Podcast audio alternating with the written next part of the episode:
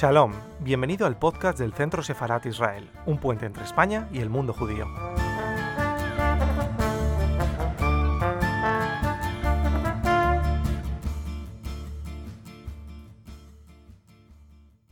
Bueno, pues eh, bienvenidos. Como ha dicho el director, hoy es una tarde especial. Vamos a conversar con Oscar Mijayo. Eh, vamos a conversar de, tu experiencia, Oscar, en Israel, en Oriente Medio. Por supuesto, es una región que la tienes muy reciente, has regresado hace poco. Llevas allí como corresponsal desde 2003, pero Oscar tiene una dilatada experiencia en el mundo del periodismo. Eh, ha sido eh, enviado especial a las batallas de Mosul, a las guerras y conflictos de Siria, de Libia, de Mali, de Ucrania, de Afganistán, de Sudán, Líbano, Gaza y la Segunda Intifada. También ha informado de la primavera árabe en diferentes países como Egipto o el Sáhara Oriental y de los recientes atentados y el golpe de Estado en Turquía. En Latinoamérica ha sido corresponsal en, en Bogotá eh, donde también ha cubierto eh, informaciones en Venezuela, Bolivia, Perú, Panamá y Chile. Eh, en fin, tiene una amplia experiencia y por tanto yo creo que nadie mejor que él para hablar esta tarde de hoy sobre periodismo, que es sobre lo que vamos a hablar, y sobre periodismo internacional. A mí me gustaría, Oscar, que como primer eh, avance, luego por supuesto tendrán ustedes la oportunidad de dirigir también sus preguntas, así que las pueden ir pensando, pero me gustaría, Oscar, que como avance nos contaras cómo es el día a día de un corresponsal eh, en Israel, cómo, cómo es ese día a día, cómo se vive. Bueno, yo creo que lo primero de todo hay que decir que Israel, desde el punto de vista operativo, es un país bastante fácil para trabajar para la prensa, porque aunque existen eh, formalmente unas leyes pues, de, censura en las que eh, tú tendrías que informar al a, pasar lo que escribes por eh, pues por la autoridad militar competente, etcétera, etcétera. En realidad eso no se cumple, ¿no? No se cumple nunca. Es decir, conseguir la acreditación es muy fácil, incluso para los freelance. Eh, y bueno, moverte por allí es eh, bastante bastante fácil. Es decir, en realidad, bueno, pues es un país eh, que posiblemente eh, sea sin duda de los de Oriente Próximo el, más fácil de trabajar para un periodista, con las dificultades que tiene trabajar en una zona de conflicto. Pero, pero bueno, es un país bastante, bastante fácil, el más fácil para trabajar sin duda de, de Oriente Próximo, nada que ver con otros países como por ejemplo pues Egipto o, Siria, ¿no? Eh, a pesar de que vive un, conflicto pues eh, bastante permanente, aunque no muchas veces tan intenso como percibimos eh, desde, desde aquí. Bueno, el día a día es muy intenso porque el, el conflicto, aunque no siempre tenga esa intensidad que muchas veces percibimos, pues sí es cierto que es permanente, ¿no? bueno, pues acabamos de conocer por la noticia de que Netanyahu acaba de anunciar que si ganaba las elecciones pues iba a anexionar eh, la parte el Valle del Jordán, eh, la parte norte del Mar de Galilea, eh, va a haber reacción de los Estados Unidos, con lo cual bueno pues es un conflicto eh, bastante intenso que genera siempre noticias.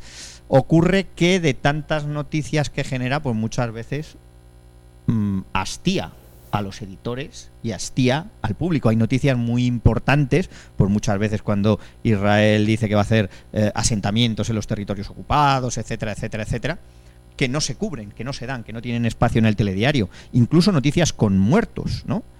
Eh, y hace unos años, pues por ejemplo, siempre que había noticias sobre, eh, no sé, en Israel, del día del holocausto, ¿no? O del día de la independencia, o incluso de la Nakba, pues se cubría siempre, siempre había una noticia, pues el día del holocausto, eh, el día de la eh, creación del Estado de Israel, el día de eh, la Nakba, siempre había un espacio en el telediario. Bueno, eso cada vez va a menos. Yo ya los últimos años he mandado la pieza, el telediario no la ha cogido, la, se la ha quedado el 24 horas, ¿no? Que ahí sí que se emite porque es un espacio más amplio, pero pero no, incluso en los últimos ha habido veces pues que eh, pues en los últimos ataques es bastante menos frecuente, no quiero que me, mal, me malinterprete nadie, es bastante, bastante, menos frecuente que mueran israelíes a que mueran palestinos. Muchas veces cuando mueren palestinos no se da y generalmente cuando mueren israelíes antes también se daba casi siempre. Ahora esa frecuencia ha disminuido, pues precisamente yo creo que a raíz de la intifada, eh, lo que se llamó de la intifada de los cuchillos, pues entonces yo creo que hay menos, menos, menos, eh, digamos, interés de los editores en el conflicto, posiblemente por lo prolongado que es, ¿no? Digamos que es, es un conflicto eh, que lleva mucho tiempo abierto y en el que las negociaciones de paz pues están estancadas prácticamente desde 2009 y entonces pues yo creo que se pierde ese interés informativo. Por lo demás suele haber dos líneas informativas, es decir, el día a día tú te levantas, tienes tu agenda preparada con lo que quieres cubrir, tú llamas a Madrid y ofreces tus temas o Madrid pues te, te pide. Por ejemplo, hoy, en cuanto ha saltado la noticia de Netanyahu, pues enseguida los editores pues han llamado al corresponsal, oye, vamos a querer un directo, vamos a querer tal, vamos Y si no, pues tú ofreces tus temas que, como digo, cada vez van teniendo bastante, bastante menos no sé, eh, eh, lo comentabas que efectivamente eh, el, público puede tener cierto hastío de determinados temas cuando se habla de Israel. yo recuerdo una vez cuando, cuando estuvimos allí en Israel que, varios corresponsales comentabais lo, también lo, cansado que puede ser para el propio corresponsal el tratar siempre un mismo tema ¿no? de manera recurrente cuando estás en una corresponsalía. ¿Se puede contar otro, otro Israel? ¿hay otros, otros temas de los que se puede hablar en Israel? ¿Se puede traer al público español otro tipo de noticias que no sea el conflicto? ¿Hay posibilidad? Se puede, pero eh, informativamente hablando, eh, cada vez pues es más difícil. ¿Por qué? Bueno, pues porque eh, ¿Por qué tenemos la corresponsalía en Israel? Hay que tener en cuenta que, por ejemplo, Televisión Española tiene, la tiene una sola corresponsalía en Oriente Próximo y esa corresponsalía está en Israel. Es decir, si lo analizamos en términos eh, poblacionales, en términos numéricos, eh, a cualquiera podría parecerle extraño que la, la corresponsalía de televisión española esté en un país que tiene 8 o 9 millones de habitantes, judíos, israelíes, bueno, eh, más la población luego palestina, un país que tiene, pues, vamos, una zona, digamos, que tiene 15 millones de habitantes, 14 millones de habitantes, bueno, ¿por qué no en Egipto, que tiene 110? ¿Por qué no en Siria, que tiene 25 y una guerra? ¿Por qué no en Líbano, que hay tropas españolas? Es decir, la importancia que, en términos numéricos, podría parecer que la importancia que estamos dando a un país de 7 millones, de 9 millones de habitantes, es eh, muy exagerada y ya si lo hablamos en términos, digamos, étnicos o religiosos, claro, es que son, igual hay en Oriente Próximo 300 mm, millones de musulmanes, ¿no? Si hablamos hasta Libia, por ejemplo, ¿no? Y, y, sin embargo, pues eh, siete millones y medio, ocho de israelíes, nueve, ¿no? Eh, quiero decir que, se está concediendo, se concede mucha importancia eh, a Israel. Se tiene allí también, pues porque, porque mm, es un conflicto permanente, siempre da noticias. Es muy engorroso para moverse, mucho. Pero bueno, la importancia que se concede a Israel en términos de población mm, es importante. Es muy importante. Quizá podríamos decir que desproporcionada con respecto a las otras etnias de, mm, eh, de Oriente Próximo, ¿no? ¿Qué ocurre? Que vender el otro Israel, pues es difícil, porque no vendemos el otro Egipto. Es decir, cuando Egipto tiene un adelanto tecnológico no lo damos. Cuando en Egipto aparece un hallazgo arqueológico, que aparecen muchos, pues muchas veces no se da. Si vemos los que se dan de Israel, que tenemos allí todos los medios las corresponsalías, posiblemente tenga mucha más presencia. Y luego, desgraciadamente, eh, los medios pues están interesados o suele tener más impacto la cobertura de conflictos. Es decir, mm, si hay 10 muertos en un sitio se va a dar. Mm, si alguien descubre una cura contra el papiloma, mm, pues se dará o no se dará. Pero desde luego sin muertos y conflictos se da, ¿no? Entonces, claro, vender el otro Israel, mm, que muchas veces es muy interesante, pues porque Israel efectivamente tiene una dimensión eh, científica importante, tiene una dimensión tecnológica muy importante, pues desarrolla, o sea, invierte posiblemente en investigación y desarrollo cuatro veces más que España, ¿no? Eh, bueno, pero es que cuando los indios, eh, pues no sé, mandan una sonda a la luna, eh, tuvo bastante más impacto Bereshit que la que acaban de lanzar los israelíes a, o sea, que la que acaban de, mandar los indios, ¿no? Que también se ha estrellado. Es decir, Israel tiene impacto, lo que pasa es que, claro, eh, una exposición en Tel Aviv mm, de Goya, pues yo la he cubierto y se ha quedado para el 24 horas. Si esa exposición de Goya es en Nueva York, es en Londres o es en París, vamos, abre el telediario en titulares. Pero en Tel Aviv o en Jerusalén, pues lamentablemente no. Entonces es difícil colocar eso. Eh, Oscar, tú llegaste allí en 2003. ¿Cuál es el principal reto de un periodista que llega en el año 2003 a un país como Israel y, se, y tiene que adaptarse? ¿no? Imagino que en un tiempo récord, el año 2003 también fue un año informativamente activo. Eh, ¿Cuál fue tu principal reto cuando llegaste allí? Bueno, la verdad es que yo cuando estuve en 2003 fui a hacer una suplencia a una corresponsal de televisión española que se llamaba Ángela Rodicio. Después fui varias veces, lo digo por precisar un dato claro, después fui varias veces, pero no fui corresponsal. Iba de sustituciones. Me nombraron corresponsal a finales del 2006, me mandaron de corresponsal y tal, eh, aunque oficialmente fue en 2007, y luego en 2010 mm, volví, y luego volví en 2015, ¿no? Eh, pero bueno, en 2003 pues teníamos eh, ya los coletazos de la segunda intifada, acababa de eh, tener lugar la operación muro defensivo contra por, por ¿os acordáis del cerco de Jenin? ¿No? entonces hubo, bueno, pues en aquella época la verdad es que había tanta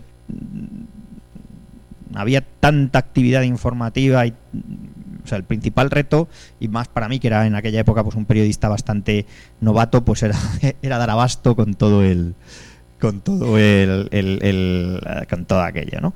En cualquier caso, yo diría que si hay una constante para un periodista en Israel, pues es eh, bueno, pues intentar, eh, vamos, en Israel y en Oriente Próximo, ¿no? Pero si hablamos de Israel y Palestina, eh, mm, pues en el conflicto palestino-israelí, pues el principal reto es, yo creo que más o menos mantener la equidistancia, porque, bueno, es un conflicto muy polémico y es un conflicto en el que las dos partes, lógicamente, quieren arrimar, lógicamente, como en todos los conflictos, el asco a su sardina. Y antes, por ejemplo, eh, quien eh, más adelantado iba en este sentido, pues era eh, los israelíes, precisamente, que siempre han tenido una mayor formación en cuestiones de propaganda, entre otras cosas, porque los israelíes suelen demostrar, suelen y los judíos suelen tener bastante más eh, formación, eh, vamos, no formación lingüística, suelen dominar bastantes más, em, bastantes más idiomas, ¿no? Es decir, mucha gente, muchos, muchos israelíes, pues por su procedencia, porque unos venían de Polonia, otros de Alemania, otros de Inglaterra, otros de Francia, pues dominan, otros de Sudamérica, dominan dos o tres, em, dos o tres eh, idiomas, su aparato de propaganda está bastante más desarrollado eh, todos conocemos pues eh, el, término Hasbara ¿no? y la organización de la Hasbara, que es muy activa y que en un principio pues había ganado la batalla al aparato de comunicación palestino, ¿no? pero que eh, después es precisamente el aparato de comunicación palestino el que aprende todas estas técnicas, porque claro, los palestinos también avanzan en este tipo de cosas y entonces ellos pues también han ido han ido eh, em, desarrollando su propio aparato de propaganda. Por ejemplo, en España está muy centralizado en medios de izquierda, ¿no? Pero sin embargo, por ejemplo, los medios o los em, los que los, estos medios de izquierda pues tenían la batalla hace unos años de la comunicación ganada a la derecha. Sin embargo, ahora eh, los medios eh, de estas redes sociales de apoyo a Israel de la derecha han empezado también a ganar el terreno a los medios de izquierda pro-palestinos. Es decir, ahora eh, esas redes sociales de apoyo a Israel son muy activas. Es decir, que por lo que cuentas hay una especie de eh, conflicto y conflicto informativo eh, o conflicto de comunicación entre, entre ambos lados o existe esa, esa especie de versión comunicacional del conflicto. Claro, y, más en el conflicto eh, palestino-israelí. Es decir, no olvidemos que, por ejemplo, en eh, la primera intifada, en eh, el 87, pues Israel militarmente ganó. Sin embargo, perdió la batalla en los medios. Es decir, todos recordamos las imágenes de los soldados israelíes pues pegando a los palestinos y todos tenemos la imagen de piedras contra tanques. Es decir, es una guerra, una batalla en la que Israel gana, pero la pierde informativamente. Entonces los israelíes eh, deciden que eh, eso no puede volver a suceder, que tienen que ganar también la batalla del relato, ¿no?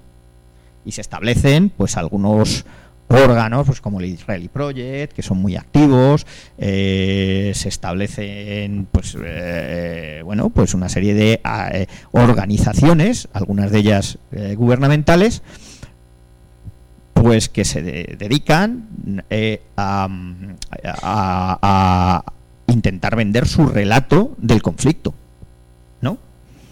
y la venden en muchos idiomas de una manera muy efectiva llegas a Israel y enseguida se ponen en contacto varios medios contigo para ayudarte a lo que quieras y para venderte absolutamente todos los todos los, los eh, toda la información que necesites para que hagas todos los reportajes que necesites para que veas eh, otras facetas de Israel para que veas que Israel es un país democrático mientras que los de su entorno pues no, para que veas que Israel es un país que avanza tecnológicamente mientras que otros no, para que, es decir, bueno, y de hecho, pues en una oficina del, la oficina del primer ministro eh, emite a mediados de los 90 varios comunicados en los que dice que, eh, bueno, que mientras que se haya, se hable de Israel de una manera positiva en los medios, pues no se está hablando de otras cosas, pues como la ocupación, como el conflicto, como tal, como cual. Entonces, eh, o sea, esto no es una cosa, esto está en, en, esto está en, en, la, vamos, en los comunicados del gobierno que se pueden ver en, varias páginas eh, eh, oficiales. Por otra parte, bueno, pues tú vas a un portavoz israelí y yo creo que los portavoces israelíes posiblemente son los mejores, con diferencia de, de pero mejores que los americanos del mundo. Es decir, tú llegas cuando están atacando o cuando ha ocurrido cualquier cosa en el sur de Israel porque desde Gaza han tirado cohetes y el portavoz de Israel, militar, se va por ti, te cuenta, mira, han tirado aquí un cohete, ven que yo llevo. Eh, ha pegado en la casa de una familia, yo te lo enseño, ven a grabar, ven no sé qué.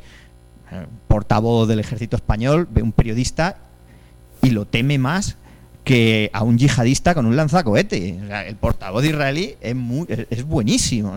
los tíos saben lo que tienen que hacer y ellos saben que te tienen que vender su parte del relato porque la tienen que vender. ni que decir tiene que mucho más que los palestinos. Los palestinos de estos eh, ahora se están eh, poniendo un poco más las pilas, pero Israel, eh, o sea, es, el aparato de la Hasbara es, muy buena, o sea, son... Luego existe otra cosa que también es la presión sobre los corresponsales, que sobre eso ya, mm, es decir, eh, sería, como digo, otra parte, otra, es decir, sería otra otra otra parte del, del relato, ¿no? Porque la, eh, venta de tu versión del conflicto, pues eh, yo creo que eso ocurre en toda la guerra, ¿no? Todo el mundo, los palestinos intentan vender la suya, los israelíes intentan vender la suya, los sirios intentan vender la suya y los iraníes intentan vender la suya, ¿no? Como se ha hecho siempre, ¿no? Siempre se dice que la primera víctima de una guerra es la verdad. Eh, otra cosa sería ya los grupos de presión que las nuevas tecnologías han podido articular contra o para influir en los medios de comunicación. Antes el corresponsal era un tipo al que había que seducir con el mensaje porque tú necesitabas que el medio de comunicación de masas transmitiera tu mensaje. Entonces a los corresponsales todos nos querían enseñar lo malo que era el otro y nos llevaban a los sitios. Mira, nos han tirado aquí una bomba y nos han matado a siete y tal. Ahora eso no es necesario. Al contrario, los corresponsales son tíos más incómodos que antes. ¿Por qué? Pues porque a través de Twitter, a través de Facebook, tú llevas, tú llegas a millones de personas. A veces a cientos de millones de personas, como Trump, ¿no? Por ejemplo, tiene no sé si son 200 millones de seguidores, una burrada de estas. Entonces, los corresponsales que, en cierto modo, podemos poner en cuestión el mensaje, hablo en general, no solo hablo de Israel, el mensaje israelí, el mensaje mm, estadounidense, el mensaje sirio, el mensaje chino, pues ya somos tíos incómodos porque igual ponemos en cuestión ese mensaje, porque el presidente Trump, el presidente iraní, el presidente mm, Putin, pues directamente ponen un tuit y ese mensaje no tiene filtros, ¿no? Entonces, claro, pues eh, ahora las redes sociales pues han cambiado mucho el panorama. No sé si en una situación, en una, en una situación política y geopolítica tan polarizada, eh, no sé si un periodista siente eh, en ocasiones la tentación de opinar sobre una situación en la que realmente conoces muy bien, porque realmente la conoces muy bien, probablemente muy muy por encima que la media de cualquiera de los que estamos aquí o de la media de cualquiera de los de los espectadores que pueden ver televisión española. A veces se tiene esa tentación de decir, es que lo conozco tan bien que, me dan ganas de dar mi opinión o de... Bueno, supongo que sí, claro, vamos, supongo que sí, no, claro, naturalmente. Es decir, aparte tienes unas, una serie de canales que son de opinión, como son los artículos de opinión o como son otras cosas. ¿no? Eh, con respecto a los telediarios o con respecto a la información, teóricamente tú tienes que informar tratando de ser lo más equidistante posible. El problema es que a cada uno de los bandos la equidistancia, pues mm, lo que para unos es equidistancia, para otros es manipulación, ¿no? Hay una serie de convenciones, es decir, si yo, por ejemplo, hablo de los territorios ocupados, pues lo normal es que un israelí o algunos israelíes me digan, no, no, esto no son territorios ocupados, estos son territorios en disputa. Bueno, eh, bien, pues efectivamente para él son territorios en disputa. Hablo de los temas polémicos porque precisamente esto es un debate, ¿no? Bueno, pues sí, pues posiblemente para ciertos sectores de la, población israelí pues puede ser un, territorio en disputa, sin embargo las Naciones Unidas se refieren a ellos literalmente como territorios ocupados territorios palestinos ocupados. Y nuestro gobierno habla de eso como eh, territorios ocupados, territorios palestinos ocupados. Bien, esto pues puede no gustar, bien, ¿vale? Y si yo digo que dentro de un autobús de jamás ha puesto una bomba y es un atentado terrorista, como ha ocurrido, pues posiblemente un señor palestino le parezca que eh, no lo es, pero es que la definición de la ONU, que nuestro gobierno respalda, dice que la violencia contra civiles es un atentado terrorista. Bueno, pues yo, posiblemente si jamás le tiro un cohete a un, una patrulla militar israelí o Hezbollah, pues tenga que decir que es un ataque, pero si eh, ese ataque es contra civiles en el centro de Jerusalén, pues entonces será un atentado terrorista, ¿no? Eh, claro, todas estas cosas para los palestinos, luego te llega el palestino y te dice, no, mira, que a nosotros, mira lo que nos hacen los israelíes. Bueno, lo que te hacen los israelíes estará mal, pero esto es un atentado terrorista y lo otro serán, atentado, eh, serán eh, territorios ocupados, pero es un atentado. Poner una bomba es un atentado y, y disparar pues indiscriminadamente pues contra civiles o una casa eh, en la franja de Gaza, aunque te tiren cohetes, pues posiblemente sea, eh, pues no sé, eh, dependiendo de cómo sea el tema, pues podría ser calificado de crimen de guerra o al menos de uso desproporcionado de la, de la fuerza, ¿no? claro, entonces, pues mantener esto, este, todo este tipo de cosas, pues yo diría que es lo más difícil y que siempre te van a criticar desde los lados. Por ejemplo, mira, tienes un, ejemplo eh, muy claro y que además viene siendo, pues como por ejemplo, pues los palestinos cada vez están más pendientes de las cosas y tal. La foto con la que hoy eh, se ilustra la invitación es una foto mía y detrás tiene eh, un tiene una foto Jerusalén, de la ciudad vieja, con la mezquita de Al-Aqsa. Bueno, pues a mí me han escrito varios, eh, eh, varios palestinos, eh, entre ellos algunos de la autoridad palestina, que me dicen, oye, Oscar, que es que pones ser corresponsal en Israel y la foto es de la mezquita de Al-Aqsa, que eso, según las Naciones Unidas, son territorios ocupados porque es la ciudad vieja. Es decir, cada cosa cada cosa que digas en Israel o en Jerusalén, especialmente, es se mira con pelos y señales. Hay gente que no te da una entrevista si tú se la pides, que no quiere que le hagas la entrevista en la ciudad vieja porque podría considerarse que está en territorios ocupados. Y entonces te dan la entrevista, pero te dicen, ¿seguro que esto es Israel? Está dentro de la línea verde, pero ¿está seguro? Sí. Vale, porque si no, no me pongas. Nosotros, por ejemplo, nuestro eh, título es corresponsal en Oriente Próximo o corresponsal en Jerusalén, no corresponsal en Israel. ¿No? es decir, cada cosa se hace conforme a lo que diga la Convención Internacional que España suscribe en ese momento.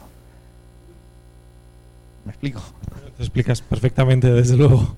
Eh, la verdad es que eh, nos da la sensación de que debe ser un trabajo, no sé a ustedes, pero nos da la sensación de que es un trabajo un poco agobiante, eh, debe ser un tanto estresante. No sé, ¿cuál ha sido el, momento de este tiempo en, la región que más has disfrutado como periodista?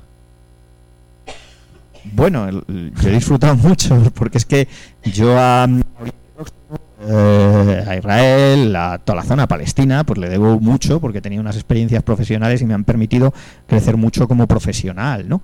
Eh, entonces, lo único que la información pues es bastante amarga, ¿no? Porque siempre es, una información que hablas de conflictos, que hablas de de pues de muerte, de, entonces eh, pues eh, y como corresponsal pues eh, hombre mm, yo difícil ¿eh? no es difícil porque es que son o sea, cada vez que ves que hay un paso hacia la paz no pues como podía ser con las negociaciones de de Judolmert o, o incluso de Anápolis, etcétera, etcétera, etcétera, eh, pues hay un visos de entendimiento, pero al final casi todos acaban en fracaso, ¿no? Al final casi todos acaban con ese momento un poquito amargo que es todo se ha parado, el conflicto va a seguir adelante y, tal. Pero yo creo que con Olmert eh, quizás hubo eh, esperanzas de que se llegara a algo, ¿no? De que, de que la paz pudiera seguir un poquito adelante, ¿no?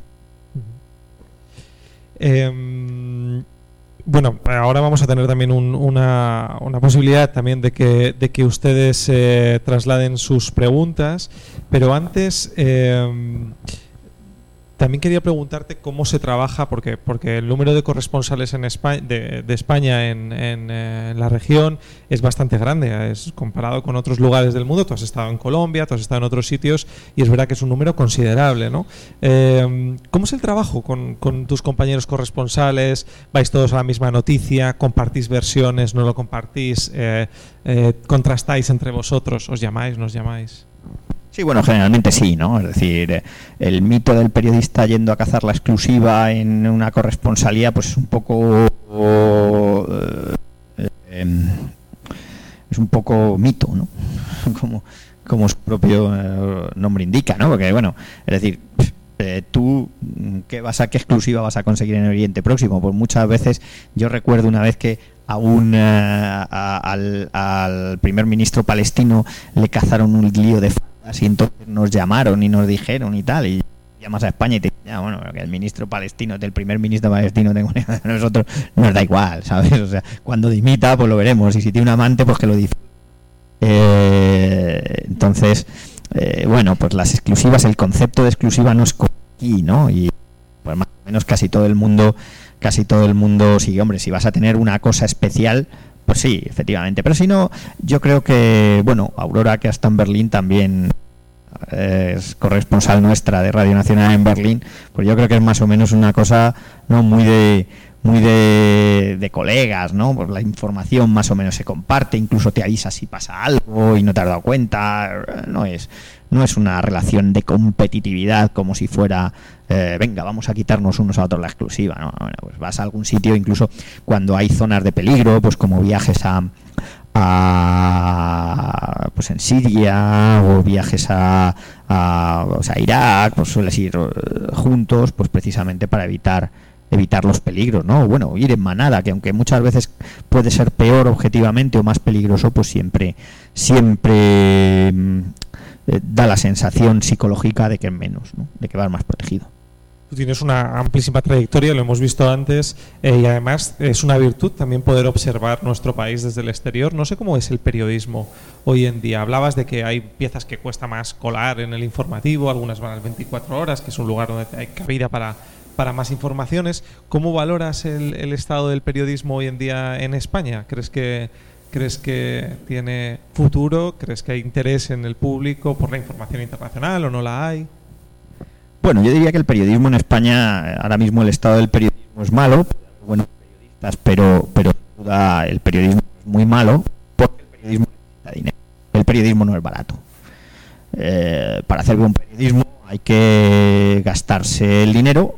Acabamos de salir de una crisis y entonces no hay dinero. Los medios de comunicación pues tienen menos dinero porque les llega el dinero de la publicidad.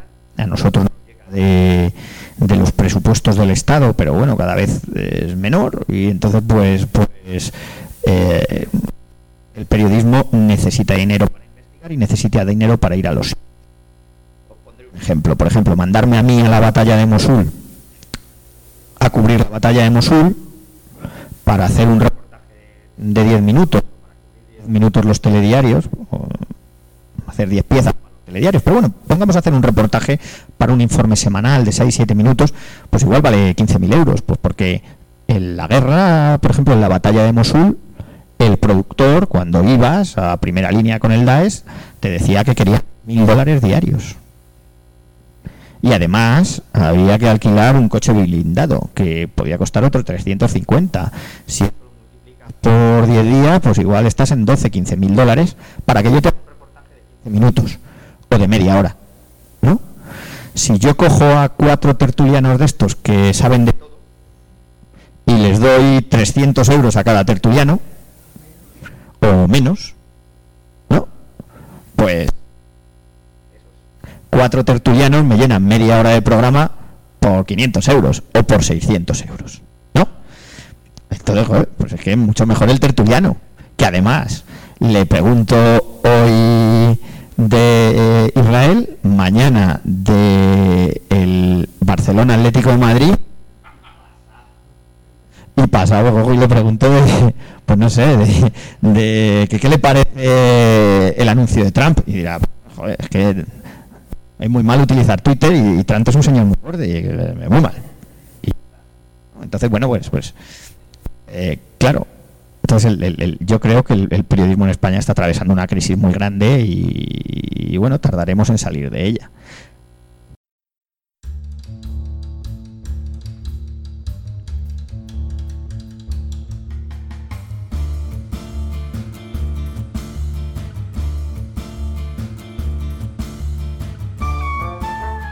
Gracias por escucharnos. Recuerda que también nos puedes seguir a través de Instagram, Facebook y Twitter con el usuario arroba Centro Sefarat Israel o si lo prefieres en nuestra página web www.sefarat-israel.es.